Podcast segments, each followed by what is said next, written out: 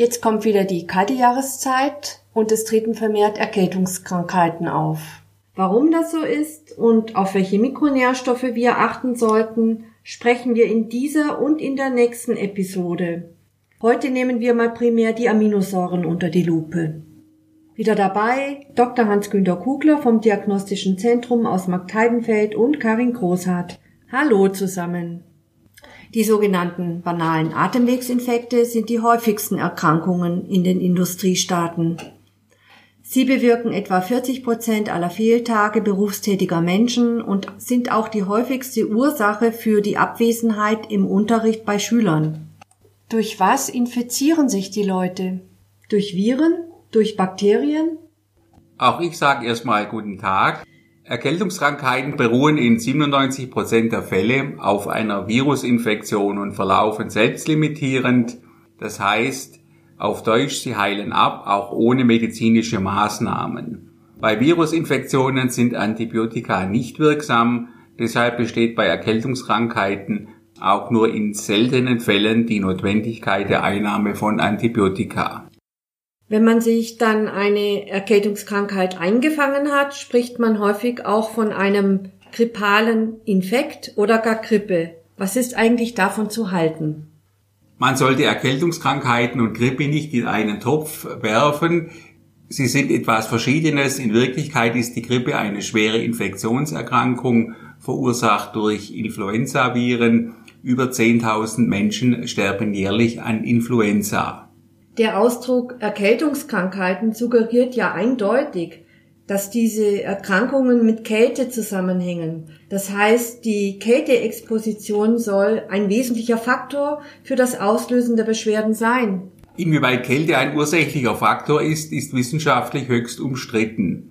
In den meisten Untersuchungen konnte nicht nachgewiesen werden, dass Kälte tatsächlich das Infektionsrisiko erhöht. Trotzdem muss es ja wohl einen Zusammenhang geben. Die meisten Erkältungskrankheiten gibt es ja in der kalten bzw. in der nasskalten Jahreszeit. Man weiß also, dass die Kälte zu einer reflektorischen Verengung der Blutgefäße im oberen Respirationstrakt führt und diese Verschlechterung der Durchblutung könnte dann dazu führen, dass weniger immunkompetente Zellen transportiert werden. Die Ansteckungsgefahr für Erkältungskrankheiten ist wohl im Winter stärker. Warum eigentlich? Das ist ganz einfach. Man kommt in den Wintermonaten vermehrt mit Krankheitserregern in Berührung.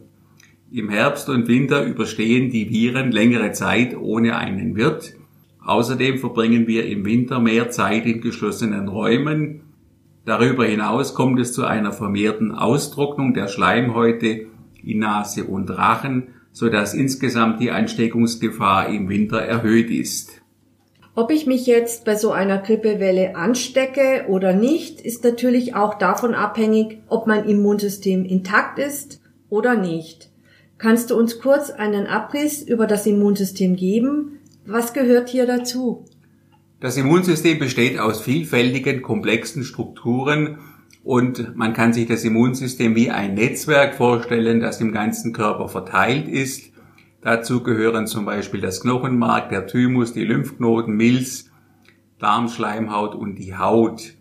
Grundsätzlich unterscheidet man beim Immunsystem zwei Komponenten. Es gibt also das unspezifische oder angeborene Immunsystem und zum Zweiten ein spezifisches erworbenes Immunsystem. Das unspezifische Immunsystem funktioniert bereits ab der Geburt, während das spezifische Immunsystem sozusagen erlernt werden muss. Es gibt verschiedene Faktoren, die die Funktionsfähigkeit des Immunsystems beeinträchtigen, was dann zum Beispiel die Infektanfälligkeit erhöht oder andere Fehlreaktionen des Immunsystems wie Allergien oder Autoimmunerkrankungen begünstigen. Und was sind das für Faktoren?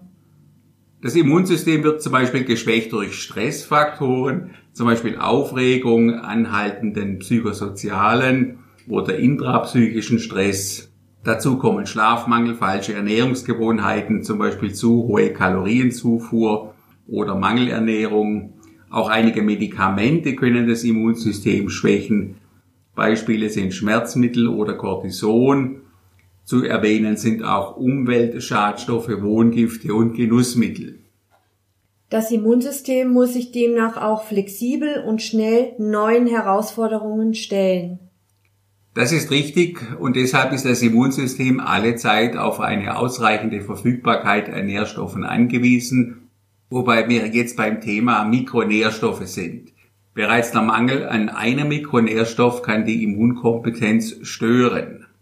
Ja, genau. Für das Immunsystem sind neben den Vitaminen, Vitaminoiden, den Spurenelementen und Mineralstoffen auch die Aminosäuren wichtig. Zum Beispiel auch die Aminosäure Arginin. Was hat es mit Arginin auf sich? Arginin ist die Ausgangssubstanz für die Bildung des Signalgases Stickstoffmonoxid. Das Stickstoffmonoxid wird meist als NO abgekürzt NO wird von einigen Immunzellen zur Bekämpfung von Krankheitserregern freigesetzt. Wie kann man sich diesen Kampf gegen die Erreger vorstellen? Was passiert da? Die Makrophagen, also die großen Fresszellen, die bilden NO sozusagen als Kampfgas, um damit die Erreger zu bekämpfen. Außerdem weiß man, dass Arginin-Supplemente auch äh, die Vermehrung immunkompetenter Zellen steigern können und die Aminosäure Cystein. Ich weiß aus der Praxiserfahrung, dass du bei einem Cysteinmangel NAC verschreibst. Die Patienten wundern sich dann, dass ihnen ein Hustenmittel verordnet wird. Bei einem Cysteinmangel wird in der Mikronährstoffmedizin gerne Cystein in Form von N-Acetylcystein supplementiert. NAC wird zwar als Schleimlöser vertrieben, das Wirkprofil der Substanz ist aber viel umfassender. Eine Supplementierung von NAC konnte in einer Studie die Häufigkeit und den Schweregrad von Grippesymptomen deutlich vermindern. Und jetzt der Grund, Cystein ist eine schwefelhaltige Aminosäure und steigert die Aktivität verschiedener Immunzellen. Das heißt also, NAC hat bei Husten eine Doppelfunktion inne. Zum einen löst es den Schleim und zum anderen verbessert N-Acetylcystein die Immunkompetenz. Außerdem kann man sagen, Cystein ist auch Bestandteil von Glutathion neben den Aminosäuren Glycin und Glutaminsäure. Glutathion ist ein sogenanntes Tripeptid und ein wichtiges intrazelluläres Antioxidans und Regulatormolekül des Zellstoffwechsels. Glutathion spielt eine wichtige Rolle für die Aktivität des Immunsystems.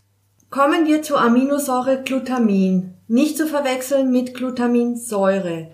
Welche Effekte hat Glutamin für das Immunsystem? Glutamin ist ein essentielles, das heißt lebenswichtiges Nährsubstrat für sich schnell teilende Immunzellen. Das heißt dann aber auch, ein Glutaminmangel verhindert die schnelle Neubildung von Immunzellen. Genau das kann man so sagen. Ein Glutaminmangel kommt wiederum zustande durch Infektionen, Entzündungen oder anderweitigen starken physischen oder psychischen Stress. Was kannst du über die Aminosäure Taurin in Bezug auf das Immunsystem sagen? Generell ist Taurin eine Aminosäure mit sehr vielfältigen Funktionen. Es ist eine schwefelhaltige Aminosäure und es wird äh, zum Beispiel benötigt zur Begrenzung von Immunreaktionen. Was meinst du damit? Die Immunzellen können sehr aggressive Substanzen freisetzen, um Erreger zu bekämpfen und zu begrenzen. Dies muss aber kontrolliert werden zur Vermeidung von Zellschäden und genau dafür ist Taurin notwendig. Das heißt, so eine Art Überreaktion des Immunsystems wird durch Taurin vermieden. Ne? Kommen wir zu den Aminosäuren Glycin und Lysin. Du sagtest ja bereits, äh, Glycin ist auch Teil von Glutathion. Genau. Außerdem besitzt Glycin antientzündliche Eigenschaften, Lysin ist auch eine essentielle Aminosäure und ist wichtig bei Fieberbläschen. Diese werden ausgelöst durch Herpes simplex Viren Typ 1. Lysin kann durchaus auch vorbeugend eingenommen werden und ist Gegenspieler der Aminosäure Arginin, die für das Wachstum der Herpesviren benötigt wird. So, das war der erste Teil zum Thema das Immunsystem mit Mikronährstoffen stärken. In der zweiten Episode geht's weiter. Bis dahin verbleiben wir mit einem herzlichen Auf Wiederhören.